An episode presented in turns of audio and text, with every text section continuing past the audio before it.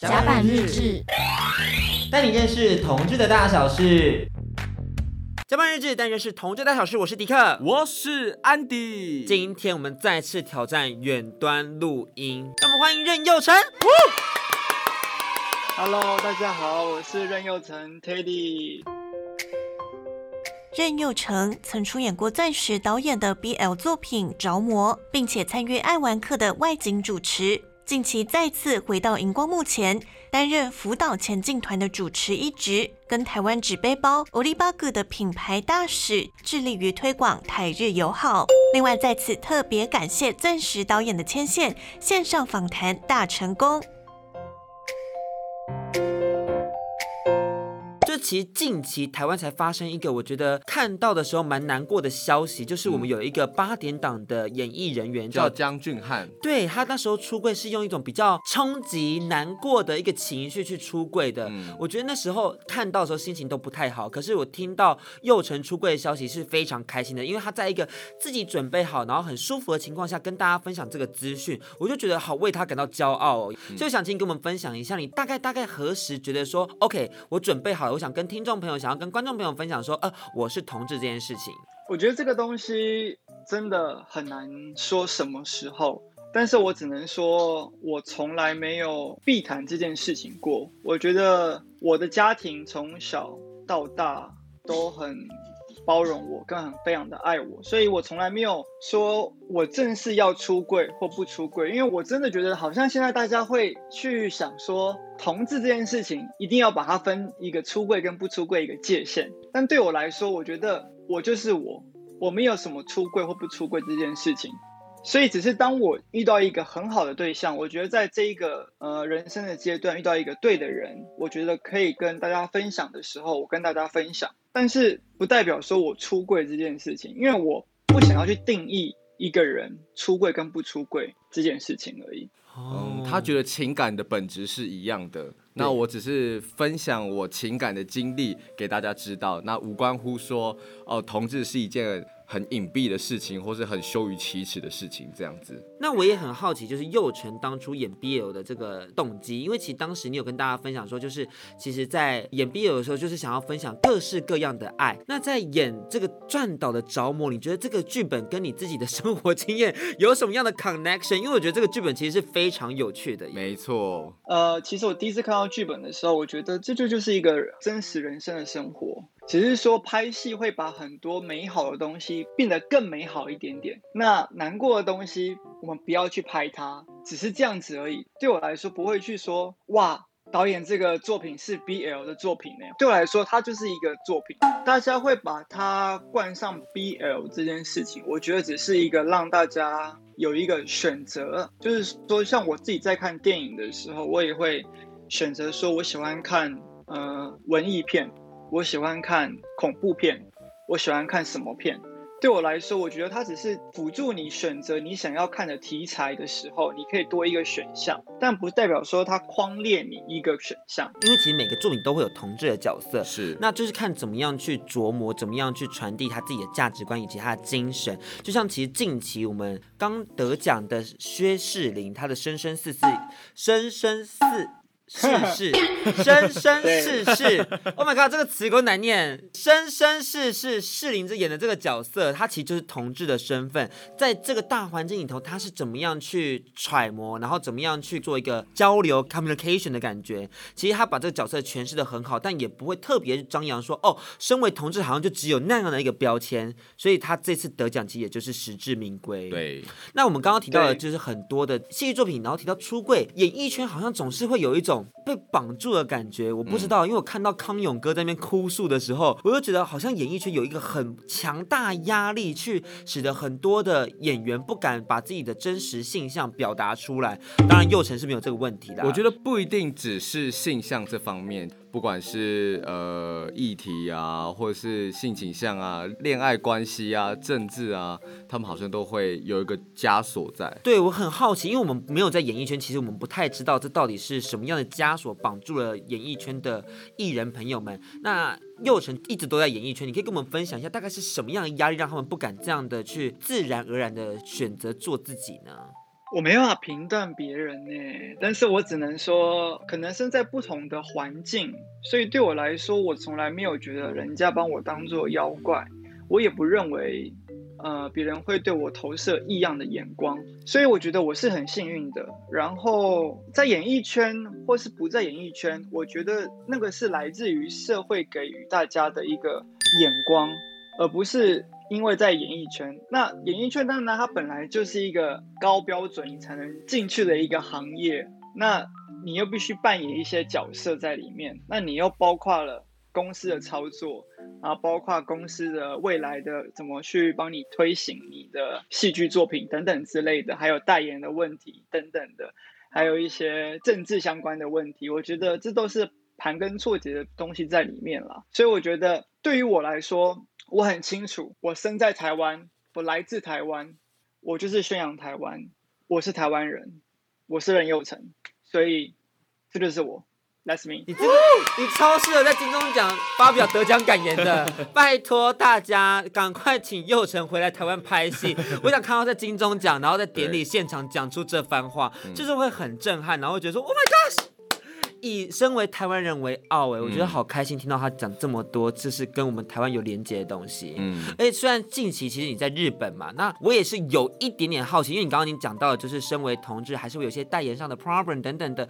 可是你近期在日本工作嘛，好像有看到你接下来很多新工作哎，是不是可以跟我们分享一下这一块在出柜以后的事情？这个其实我也蛮意外的。其实我呃从台湾主持节目结束之后，我其实一直都知道我自己。会出国这件事情，因为呃，我的家庭教育就是大学毕业了，你就是要去国外走走，国外看一看，去把你的国际眼界打开。你要知道，这个社会上有很多不同的东西，有很多不一样的事情存在在这个社会之中。所以对我来说，我从来没有想过我会来日本，其实，但是我就是遇到了嘛，遇到了我就来，遇到了来了之后就面对它。解决它，然后很兴奋的是，因为撰导的邀请，因为 Corona 的关系，大家都在家里面闭关嘛，不能出门，所以大家就邀请说想要开直播。然后那那时候不，大家不就艺人都很风靡，就是大家在家里面开直播这样子。真的。那导演那时候就一直邀请我，那我就说好啊，可以啊。那我想说，那应该也没什么，反正我人就在海外了，就开一下聊聊天而已。我想说只是聊一聊天。然后我想说，隔天怎么睡起床的时候，手机怎么一直很烫，就是开不了机这样。然后手机终于开机的时候，哇，怎么家族群组，然后那个 Line，然后还有 Instagram、Facebook，整个都都爆掉了。我想说，是不是玩了什么事情？我第一个事情是想到是我家人出什么事了吗？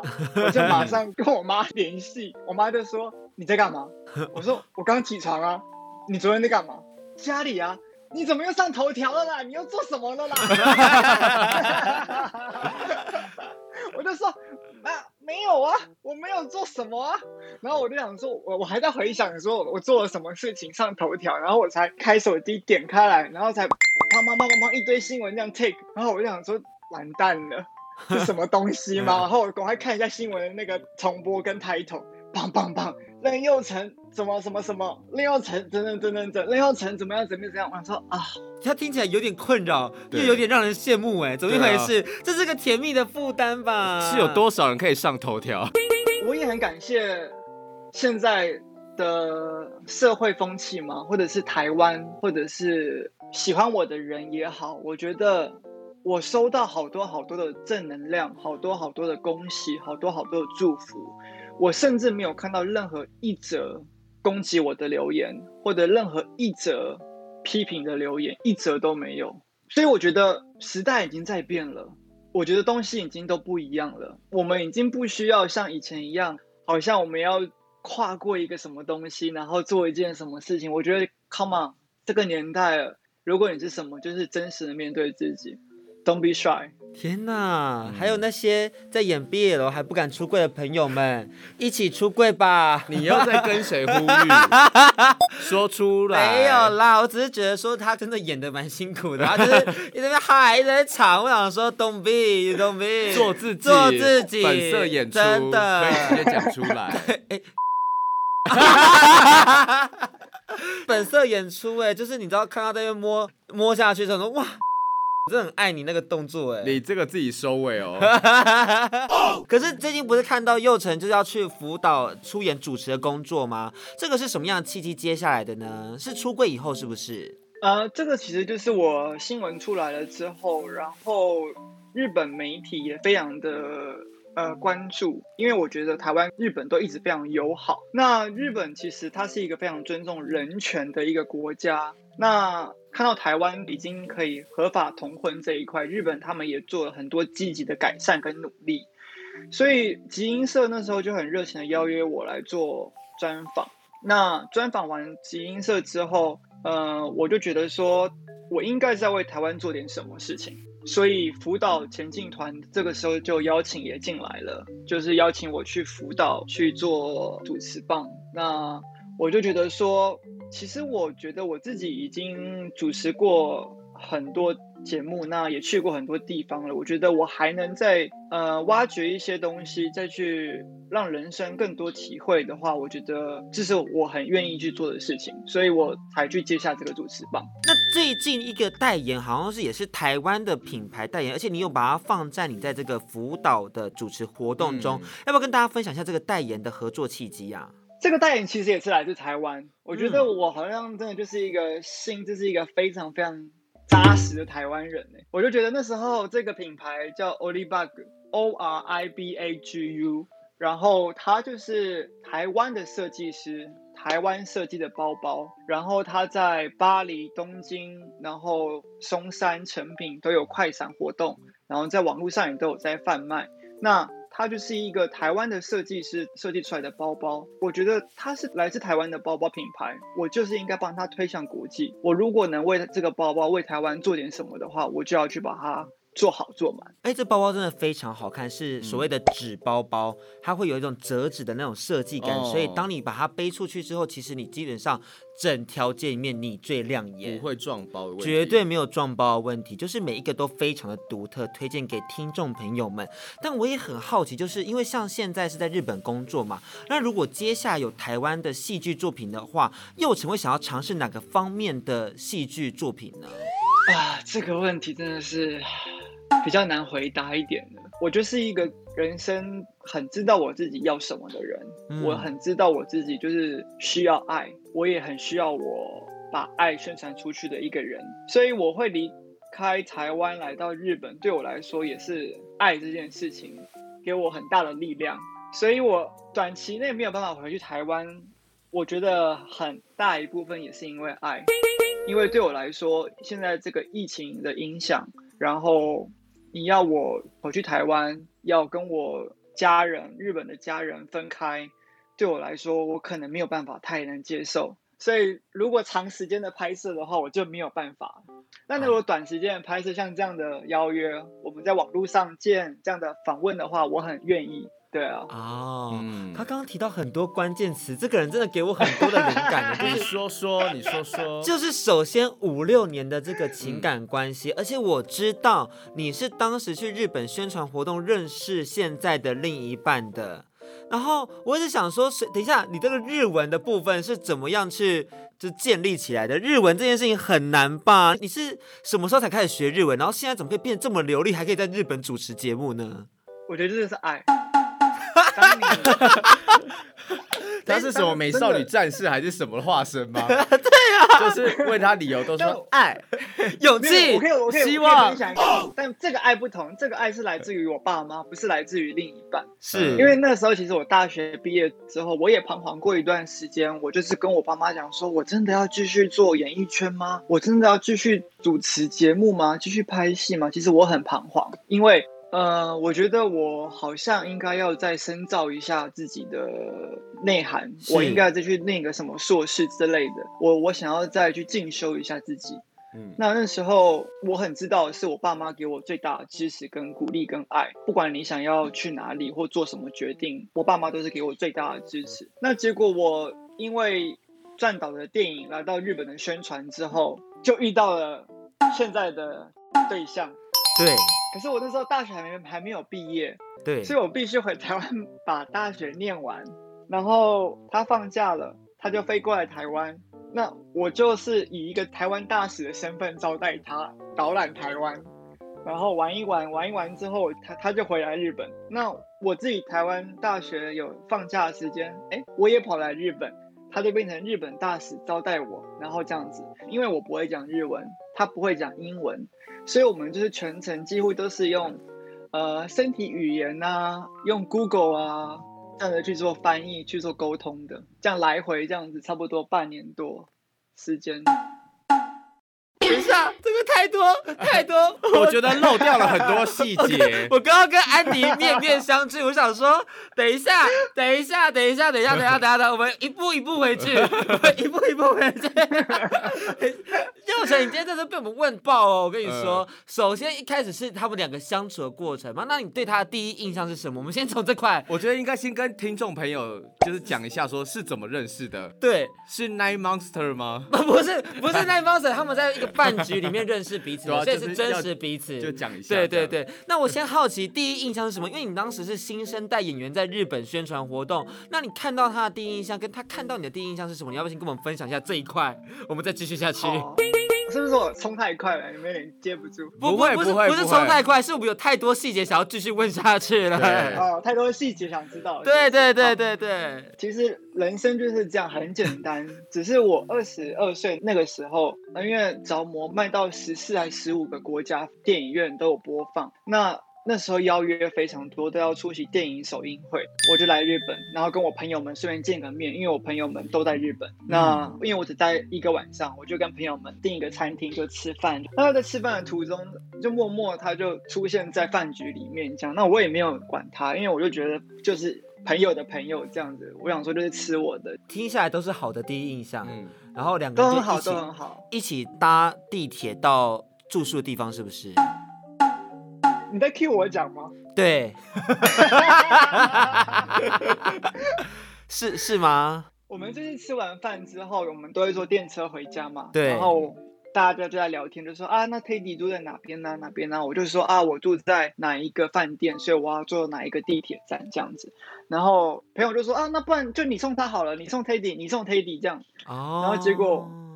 我们两个人就一起去地铁站了，这样子。可是去地铁站的之前，就是也没有马上进去地铁站了，就是因为那时候很冷，嗯。然后，嗯、呃，我穿的比较少，白色 T 恤，然后跟一个帽 T 这样子而已。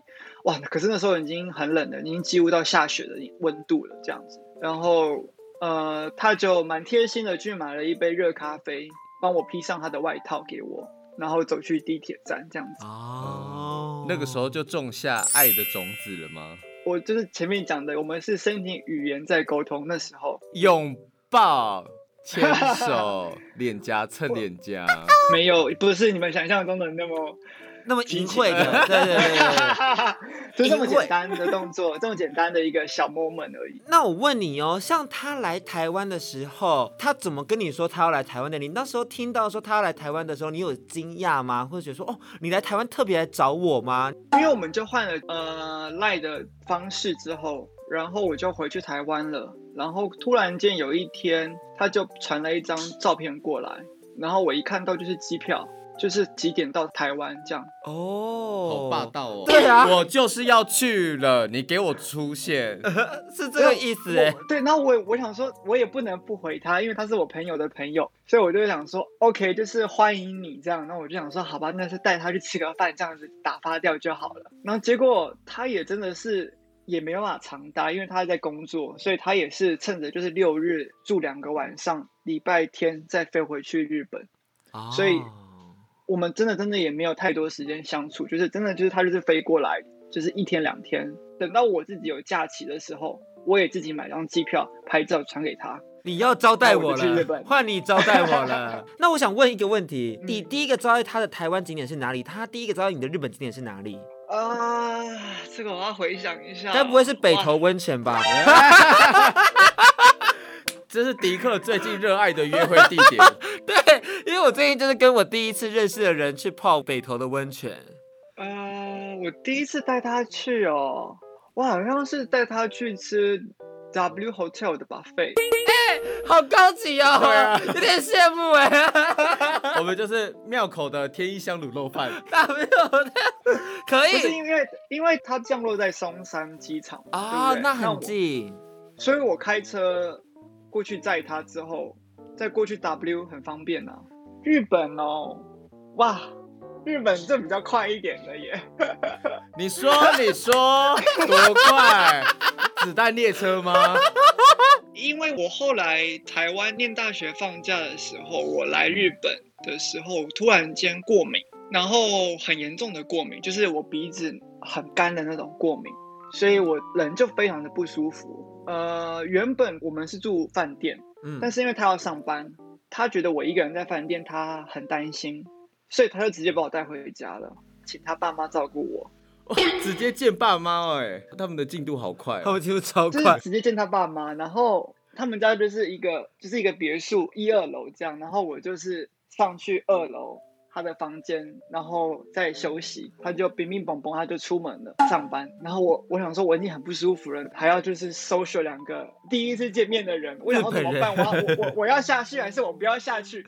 不知道怎么办，然后结果他妈妈就这样。咚咚咚咚咚就上来了，然后就敲敲门，然后就拿着一个圆盘子，然后就跪在地上摸着我的额头，看我有没有发烧，然后就拿着一个热巧克力，然后跟水蜜桃，然后这样子喂我吃。好温暖哦，婆婆好温暖。我觉得他整个故事从刚刚到现在都好像偶像剧哦。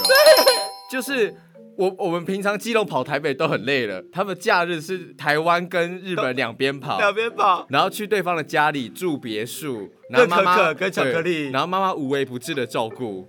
好感动哦，真的是必须要在一起耶。他把偶像剧就是搬到了生活中，哎，最精彩的我还没讲。呢，然后你说，你说，你说精彩的，你说，好，我坐下来你刚刚结听，束了吗？快点，你先说，你说，你说，因为我那一次就吓到了嘛，然后说哇，他妈妈这样子照顾我，这样真的是很不好意思这样。然后结果我想说，那我好像也应该要表示点什么，我就赶快，好像身体比较好了一点之后，就赶快冲去那个日本的那个百货公司，因为那时候冬天很冷，我就赶快买两条那个 Burberry 的围巾，然后就送给那个他爸妈这样子，然后我就回台湾了。结果下一次他再来台湾的时候，他就把他爸妈带来了。然后就就跟你爸妈吃饭了吗？我想说，那他都把他爸妈带来了，就输人不输阵，我我也只能把我爸妈带出来啊。我想怎么办？怎么办？我想说，好吧，那就就美如饭店就坐两排这样，大家都去吃 buffet 吧。是这两家人第一次吃饭，然后就在一个这么还不熟的情况下吗？而且语言又不通。语言又不通，对，而且就是，如果说两个年轻人语言通的就算了，就是可以互相当翻译。可是问题是，佑成跟他的另一半那个时候语言也不是太流利，对也不是是相互通。对啊，所以我觉得就是我前面讲的嘛，就是我爸妈的爱也很多，日本的爱也很多，就是两边都充满了爱，所以才能让这一切的事情这么的顺利。真的不是一个人单方面的付出，是大家都付出了爱。付出太多了爱，太多了，我招架不住，太多了，我穿过荧幕都感受到了，我感受到浓浓的爱，我满出来了。吓到。因为其实他最后要把他爸妈带来台湾的时候，就是我用英文讲，就是如果你确定真的喜欢我，你确定希望进一步发展的话，我觉得第一个是父母一定要了解，我觉得一段感情才会健康，所以我觉得这个是我自己啦，我自己对于爱情一直以来都是很有自己的规范在，就是我一定跟我爸妈讲，我一定什么事情都跟我爸妈分享。我一定谁都让我爸妈知道对方长什么样子，什么样的家世，什么样的人，所以我对于另一半的要求也也是一模一样。如果今天他没有办法做到这个的话，那我就不会跟他继续下去。所以我觉得他愿意把这件事情做到，我觉得他打展现了非常非常大的诚意。那我会想问的就是。从认识到现在，你对于跟日本人交往有什么文化冲突，或是啊，这个日本人真的是吼的这种地方？因为我觉得跟日本人交往应该不在你的人生规划里头，真的不是我人生规划里头。我跟你讲，我我我好多次好多次，我跟我妈在聊天，我都跟我妈讲说，妈，以后我一定就是跟英国人在一起或美国人在一起，因为那种个性比较适合我，那种别别扭扭的个性真的不是我的人，不是我的人生，我不是会选择跟这种人在一起的。嗯，那种常常都跟我妈讲，我妈妈也都很知道，就是啊，我们家的人都不适合跟亚洲人在一起这样。所以那时候我遇到了日本人的时候，我妈也很讶异，因为。那时候我常常飞日本，然后我妈就想说奇怪了，怎么那半年怎么常常不在家，没有黏着他这样子。后来等到那个另一半把他父母带来台湾之后，我妈就说：“哼，我就在，就是阿嘞，就是一，就是阿嘞丢。”妈妈好可爱哦，真的，妈妈应该一起加入来访谈的。我也觉得，所以我妈其实也很了解我啦，她都知道我在做什么怪哦。那那个冲突的部分呢？我也好奇日本人哪些美感会让你想说哇，真的是文化上的差异耶？因为刚刚除了别扭的部分嘛，我有点好奇有没有具体的一些行为或是一些生活上的小习惯，或者实际上你们真的发生过的事情，或者价值观，其实真的很多很小的事情呢，这个。你说，就是因为我们我们每个礼拜的生活都很正常，我们都是礼拜六去健身房运动，运动完就是我们就会去泡汤，泡汤完就是回爸妈家吃饭这样的行程。那有时候我们泡汤的时候，我们就会聊聊天啊这样子。然后有一天就是他就讲说，哎，为什么台湾的房子都旧旧的？我就说什么意思叫旧旧的？他就说就是看起来旧旧的啊。我说没有啊，因为那是法规的问题啊。法规在都根上面的问题，就是设在一九九零还九一的时候，我不知道，就是有些房子可以都根，有些房子还不能都根，哦、所以还没有都根的房子，台湾的文化就是这个样子啊。然后他就会觉得说，那样的房子住起来很恐怖，哦、就这么小的事情哦，我就会沉默，因为我不是那种。会吵架的人，嗯，我只要觉得你的观念跟我不同的话，我不会去想要改变你，我也不想要他改变我，我就会安安静静的，就是沉默。那他会感受到你不开心吗？啊、他会啊，他就会说哦，生气了。所以生气了的日文是什么？怒った。哦哦，怒った，怒った，怒った，又生气了。这个反应更让人生气耶。 不会不会，我很习惯，因为我脾气本来就不好啊。啊，我还有一个文，我们两个文化上的差别了。因为我我们家的人不会煮饭，我也不会下厨，我也不进厨房。我妈也不会煮饭，也不进厨房。但是就像我前面讲的，她的妈妈是非常非常会煮饭的，就是包括每个礼拜都煮饭叫我们回家吃。然后如果我没有时间回家吃，他就把它包一包一包一包送过来我们家的冰箱，放在冰箱里面，就是说跟你讲，啊，这个要热几分钟，这个要热几分钟，这个要怎么吃，这个要怎么吃，这样子。他们家就是对于晚餐这件事情，这个仪式，因为日本人要喝酒，所以他们就是要个饭前酒，然后然后喝完第一个什么酒之后要配什么菜，什么菜再配什么酒，什么酒再配什么菜，然后就会搞个肉肉等肉肉等。然后我做演员做。主持已经很久了，对我来说没有什么晚餐这种东西，我一天就是一颗苹果或者一颗蛋就结束了。他就会觉得说，为什么我工作回来了，没有跟他一起坐在晚餐的桌上，然后面对面一起吃一顿晚餐？我就会觉得说，嗯，那、啊、不就是我的时间吗？你有你的时间，我有我的时间呢、你你你要吃你就去吃啊，你要喝酒你就去喝酒啊。啊，我要去我的书房啊，就是这样。你 们你们听起来有很多冲突，但是我跟你讲，就像佑成说的，有爱就没有问题。嗯，这就是用爱可以解决很多沟通的事情，然后终究会磨出一对很棒的情侣关系。而且我隐约觉得佑成可能是那个比较难搞的那个。我我也我也这么觉得，因为我也常常跟他讲，我就说，因为我是一个不喜欢。不喜欢办生日派对的一个人，嗯，但他是每天喝酒的一个人，日本人嘛，就是每天喝酒，只要重要节庆，他就会觉得说一定要特别的庆祝。就假如是说像之前什么，他就会订一艘船啊，然后干嘛的，从东京湾开出去啊，然后要要吃一个什么牛排啊，然后特别去。干嘛干嘛的，在我生日的时候，或者是一些节庆的时候，但对我来说很累，因为我觉得工作的时候打扮出门已经很累了，我不想要平常的时候还要打扮，我就是想要简单就好。所以我觉得这种东西就是文化上面不同，或者个性上面不同吧。嗯，你们听起来价值观上有好多不一样的地方，那大概在什么时候你们觉得说，哦，我觉得我可以跟你走到一辈子的那种想法？我从来没有这样觉得过。哦，真的假的？现在这个社会了，不要不要把一辈子放在任何一个人身上，因为一辈子这种东西。没有跟任何人可以达到的，包括你的父母，包括你的宠物，包括你遇到的人事物，都不可能是一辈子。我只能说，在一个的时间，一个对的机缘，你只要给他一个正能量，是跟他一起成长过，跟他走过一段很好的时光。我觉得你只要有做到这一点，这样就好了。但是你要去追求一个一辈子，追求一个很重的枷锁，在一个感情上面，我觉得那个起点就很重了。不要去设想到这么多的时候，顺其自然的往下走。我觉得这样对于彼此都是最大的尊重。那你们两个会讨论到多未来的事情？其实我我真的不是一个很值得跟大家分享我的爱情观的人，因为我不是一个很完美的人，我也不是一个很嗯很厉害的人。我觉得我很知道我自己要干嘛。像我自己常常就跟。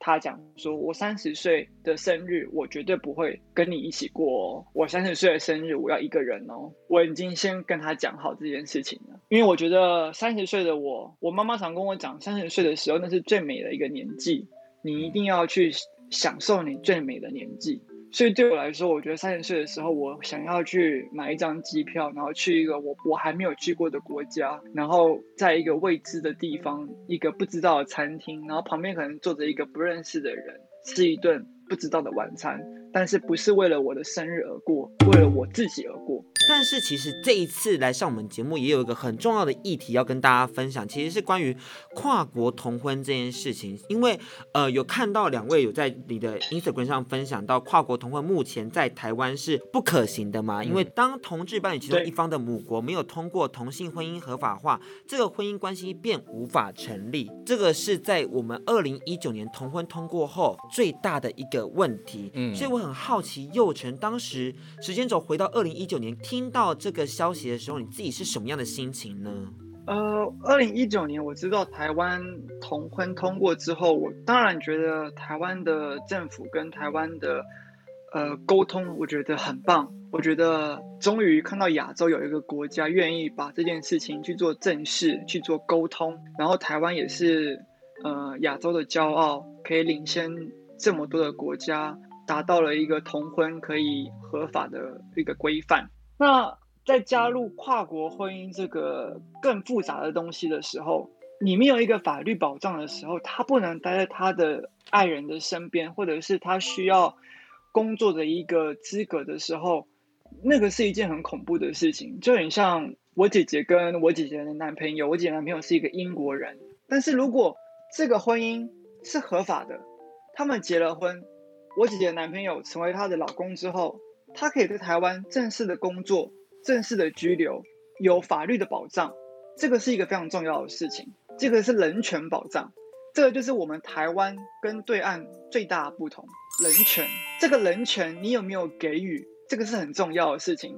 台湾竟然已经给予台湾两千三百万人民同志人权了。你为什么不把这个人权做得好、做得满呢？刚刚提到人权，我觉得其实很有感，是因为近期中国就是发布了就是所谓的禁渔令。里面就提到了男生的性别气质不该表现出阴柔，柔，然后我当下就想说，哈，就是我我身为一个人，我想怎样就怎样。当看到禁语令的时候，我真的内心只有荒谬这个词可以形容中国的这项政策。嗯，当然中国有很多政策都很荒谬，这就不是我们今天要讨论的内容。你你刚刚评论起来一度很像张雅琴，我看到这个新闻，心里一度只有荒谬。对，我们直接一个一个字卡来讲。这样是不行的。可是我觉得我也会有点好奇，幼成心中对于这个登记这件事是有什么样的看法？因为其实你们是目前不受用跨国同婚的情侣关系，你们对于登记这件事情有什么样的想象呢？或对你们而言，你们觉得这是有什么样的意义或保障？是不是可以给我们听众朋友们分享一下？除了关于人权的部分以外，呃，我觉得结婚登记这件事情对于我的人生来说，呃，它是一个保障，没有错。但是目前台湾的法规对于台湾跟日本的跨国还不能登记这件事情，还有很多国家都还不能登记这件事情，这个是必须去正视，跟是必须去沟通的。因为疫情的关系，已经让很多人分开了，不要再因为其他的事情再让更多人分开。只是对于我来说，呃，我觉得登记这件事情是一个保障。它是有我一个选择权，但是不代表我现在会去做一个登记。尽管我现在呼吁，也希望台湾赶快给予同志跨国婚姻的权利，但是我觉得在结婚前还是要三思再三思。结婚不一定是最好的选择哟。我觉得最重要的是来自于选择权这件事情，就是我们，我只是觉得选择权你要给，但是结不结婚，这个是一个政府给你的权利。只是这样而已，就是我要不要是另外一回事，但是你不能直接把我的选项给抽走。那我也很好奇，因为当然幼成是还没有思考结婚这个部分嘛。可是因为你知道，我自己心中是不是会对于婚姻婚礼有一个想象的？我觉得他不是没有思考，我有哦，我有他是思考过了，但觉得这可能目前还不适合自己。我我觉得我还没有享受完我自己该享受的人生。其实我很多时候，我有一些 moment，我都觉得说他好像是一个对的人，但是有很多时候，现实会把我拉回来。我其实是一个很感性又很理性的人。呃，我记得有一个 moment，日本发生地震的时候，我在客厅的沙发睡着了，我另一半从房间拿着棉被，马上冲出来盖在我的身上。那一刻，我就觉得说，嗯。我好安心哦，因为我一个人在国外，然后很近很久没有看到我爸妈了，然后有一个人竟然愿意在发生危险的时候，他是第一个优先想要保护我的时候，那一刻我会觉得说他是对的那一个人。可是有时候返回来理性一点的时候。我就会再思考一下哦，结婚要牵扯的事情啊，财产呐，叭叭叭，我就又切步了一下，你的情绪好复杂 刚刚有一下哽咽，觉得我好浓，我好爱这个人，但是又拉回现实，突然那个烦躁感又跑出来，我觉得那个情绪太太浓了，呃、我隔着荧幕都感觉到那个情绪好好厉害哦。嗯，就是我，我是一个很感情的人，因为我一个人在异乡已经很孤单了，他还愿意付出他的全部去保护我的时候，我就觉得他真的是一个对的人。但只是说你要我去思考登记这件事情，我会三思再三思。可以可以，我觉得婚姻本来就是一个需要三思的，就像我们近期刚跟大家分享的一本新书《不在一起不行吗》，来自张维忠老师的作品，就提到了其实婚姻这件事情真的是人生中的最后的 ending 吗？我觉得这本书刚好跟佑成和我们分享的其实是很有共鸣的，也欢迎大家去阅读。嗯、那刚刚提到的就是日本这边的部分嘛，就是男友先生，我们要怎么样称呼他比较好啊？就是一个现在这个时段的。对象就好了，对，这个时段的对象，这个名称会不会有点太长？这个时段的对象，这个这个先生，这个男的，这个男的，这个君，这个时段的对象。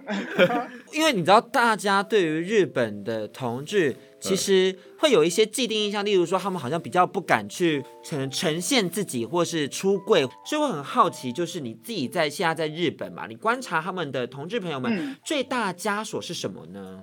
我想说的事情是，日本真的比台湾保守非常非常非常非常非常非常多。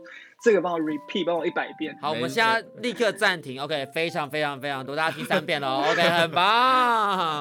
我完全可以想象这件事。台湾台湾的同志朋友，如果你对于日本的同志你有充满幻想的话，请你再想一想 One Night Stay 就好了。是这样子的吗？不可能，不可能呼吁这样子吧？请问一下，这是幼成，就是五六年来恋爱的心得吗？早知道 One Night Stay 就好了。你们就想想 One Night Stay 就好了，因为你们要面对的课题真的很多，但真的不是每一个人都这么幸运的。我指的意思是说，就是你可以谈一段感情，你可以享受一段恋爱，但是你要步入一个婚姻的时候，我觉得不管是台湾人跟台湾人，还是台湾人跟日本人，还是台湾人跟国外，我觉得都是有文化差异，都是有家庭的观念不同。嗯，好，就讲比方我自己遇到的现在这个另一半。他从来没有带过任何另一半回家，他跟我在一起之前有交过五任女朋友，但是日本人的文化是，今天如果我带另一半回家，我就是跟这个人结婚，我才会带回家跟父母见面。嗯，所以当没有带回家给父母看过的话，他绝对不会跟这个人结婚。但是如果一带回家给父母看过，他一定跟这个人结婚。哦，所以你说你要日本人出柜是一件很恐怖的事情，因为他们可能今天就选择好，我是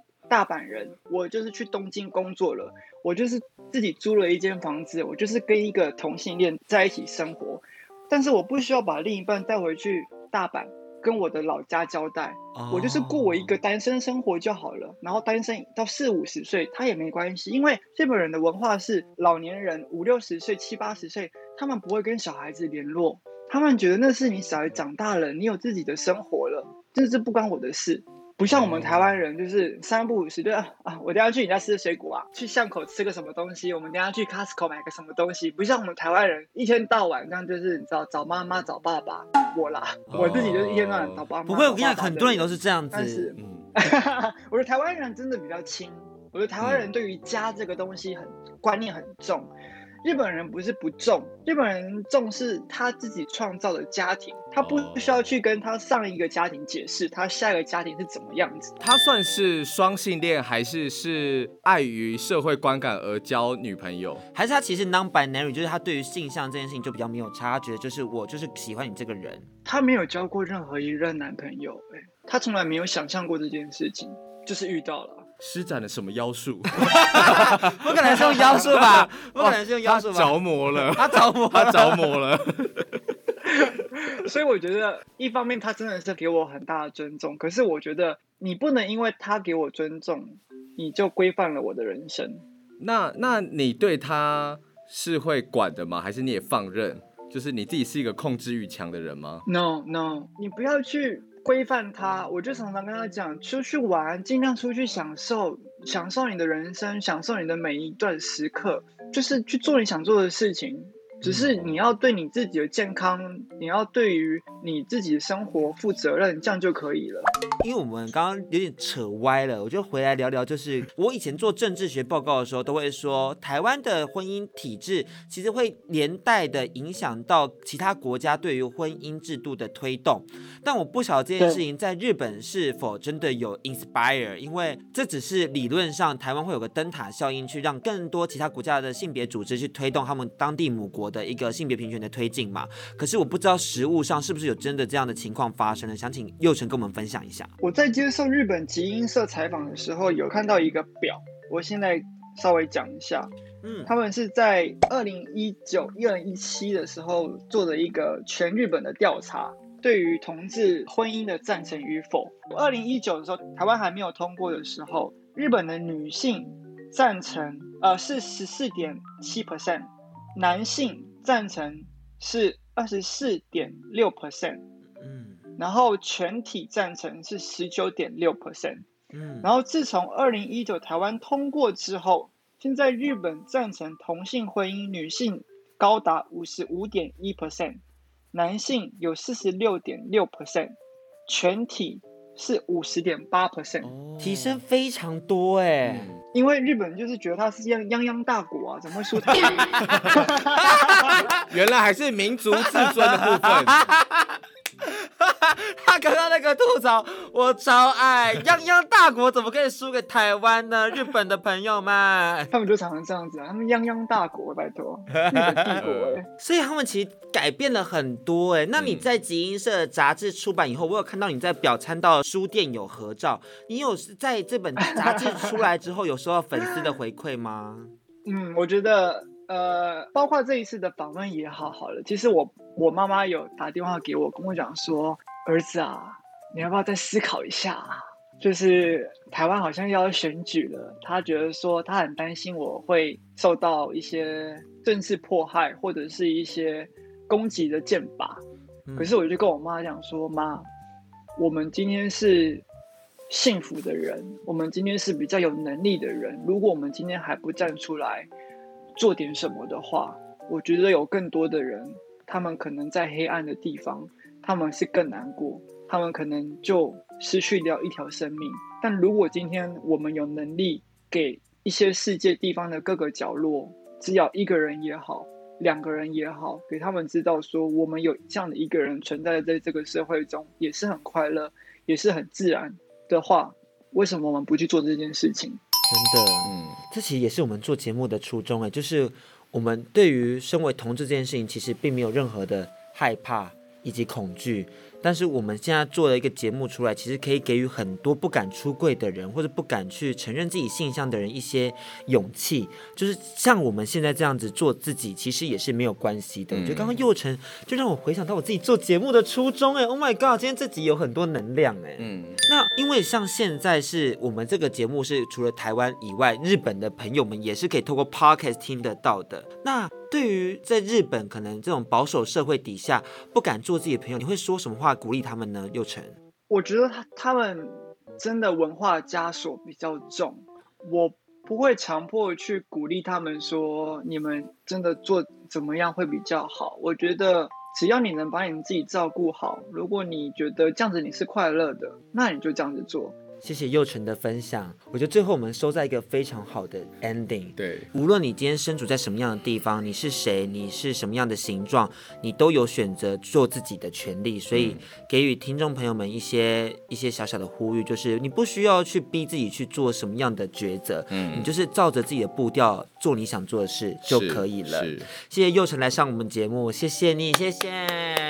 今天真的很开心，可以跟你那边哇！我听了好多精彩的故事，真的，我们没有预期的。对，我真的是太惊吓了。如果我们之后有去日本的话，欢迎就是麻烦你带我们去见见世面。欢迎是他说的，不是我们 说的。对，我不能用我们欢迎，麻烦你带我们去见见世面。我们的世面还太薄了，讲的好像我们是灵性幼成一样。没有没有，是我们要恳求他。幼成，如果我们去日本玩，可以麻烦你带我们见见世面吗？当然，当然，欢迎。我想，我想要去东京湾。你不是要去三温暖吗？哎、欸，三温暖也是要去啊，还有新宿啊，something like that 啊，you know，这些东西我都要体验。那我想请祐诚跟我们分享一下，接下来有什么样的规划呢？接下来的规划就是十月二十五号去福岛前进，把福岛前进团的外景拍好。然后接下来还有十一、十二月的 Olibak 的代言。跟形象设计，然后我可能会出一系列的包包设计，到时候有可能机会会再飞回去台湾，那有可能会去其他国家去做宣传。那我一定要买你设计的哎，那是你自己设计的吗？Olibaku 的部分？对，我会为你留一个送给你。耶谢谢你，谢谢你。那我有点好奇耶，福岛前进团的话，在台湾是要怎么样观看呢？只要你们上 Facebook 搜寻福岛前进团官方网站 Facebook，然后从十月二十五号，你就会看到我们最 live 版本的，我们当地就会做直播，然后包括现在开始，我们有一连串一系列的宣传影片跟宣传的照片。所以从十月二十五号到十一月一号，如果你们从台湾还不能去日本旅游的话，不妨先从 Facebook 看福岛的网站，然后跟我们一起旅游。看一下各个地方吧。我已经看到你在泥巴里面玩耍了，是泥巴玩耍吗？那是玩耍吗？没有，我们这次去很多很棒很棒的一些村庄，所以很漂亮，会非常非常漂亮。非常期待。那未来大家如何关注到你的最新消息呢？呃，可能就是哪一天新闻要又爆出来了吧。大家最简单的方式当然是先搜寻祐诚的 IG 跟脸书。那当然第一时间去锁定各大新闻媒体也是蛮重要的，因为祐诚可能随时会就是做一个自爆的动作，所以他很有可能 登上头条，这是非常有可能发生的。那祐诚的 IG 其实是 Teddy Jen，T E D D Y 底线 J E N，T E D D Y 底线 J E N，搜寻 IG 就找得到喽。那接下来呢，也请大家不要忘记到各大 Pocket 平台订阅甲板日志跟我们的 IG Gay and Dick 跟安迪的 WSJ 零三零九。每周六同一时间也请持续锁定轻松电台 FM 九六点九的甲板日志，我是迪克，我是安迪，大家拜拜，拜拜，拜拜，谢谢，谢谢。甲板日志，带你认识同志的大小事。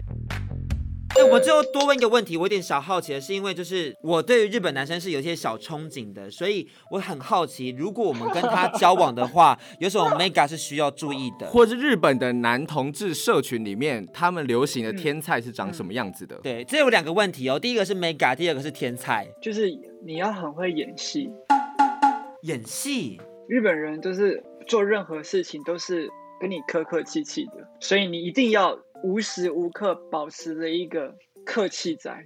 嗯你要记住，就是不管任何时候都要演戏，就很像早上起来或者是晚上睡觉前，他一定会跟你讲一个“今天您早安啊，您睡好了吗？您睡得好不好？”他就是很习惯这个话，就是会讲出来。但是你问他，他是不是礼貌，是不是尊重？不是，我觉得是他血液里面的 DNA，就是已经灌入在里面，是个习惯。哦，是一个就看到习惯别人说假所以话不会这样。对。但是我们台湾人就是不会讲说啊，你昨天晚上睡得好不好？有没有睡得不好？哪边不舒服？嗯怎么样？台湾人就说啊，困爸爸。嗯这么啊，对不对所以就是对于日本人，就是你要再多多花点三分，就是可能今天你你认为你能做到一分，那你就多做三分，你就可以达到日本人想要的东西。了解。理想的男友的模样就是多给他三分的礼貌。嗯，我是有市场的吗？佑成，我有觉得有，很有有有，有有 有有他很勉强你你当完兵，你当完兵一定要来。我我我真的会被爱吗？在日本的时候，不是我跟你讲，因为自从台湾合法化之后，日本人对于台湾人就是多三分，哦，他们在台湾人身上看到了机会。哦，所以台湾人在二婚。零一九年在日本的那个同志的那个市场提升很高。天哪！所以我要趁他们还没有办法结婚之前，先去那边对试探一下。就是总是会有一赶快去抢市群场想结婚的日本赶快去抢一个人。位置，好，对，好，谢谢你的分享，我要去是的哎，我要去抢市场赶哎快。赶快趁这个机会，我到小台湾进的。哦，私は台湾人です。呃哦，结结婚 OK？ 可够 OK，这也可以哦。反正你先把自己是台湾人这个优势讲出来，好是，最大的重点。你听看我这样有没有标准？はじめまして、私はディクです。呃，结婚 OK？OK？大丈夫 OK？ OK OK，大丈夫です。 日本朋友们准备好了吗？已经心动了尼克要来了哦，尼克要来了哦，随时欢迎你们报名。OK，大丈夫，Happy Happy，跨海的男同志炸弹要来了。深水真的嘣！好，谢谢你，谢谢，谢谢谢，我们今天访谈到这边，很开心，很开心，谢。谢。谢谢。那我们就先挂掉喽。好哦，好哦。好，先这样谢谢，辛拜苦了拜。拜拜。お疲れ様です。お疲れ様。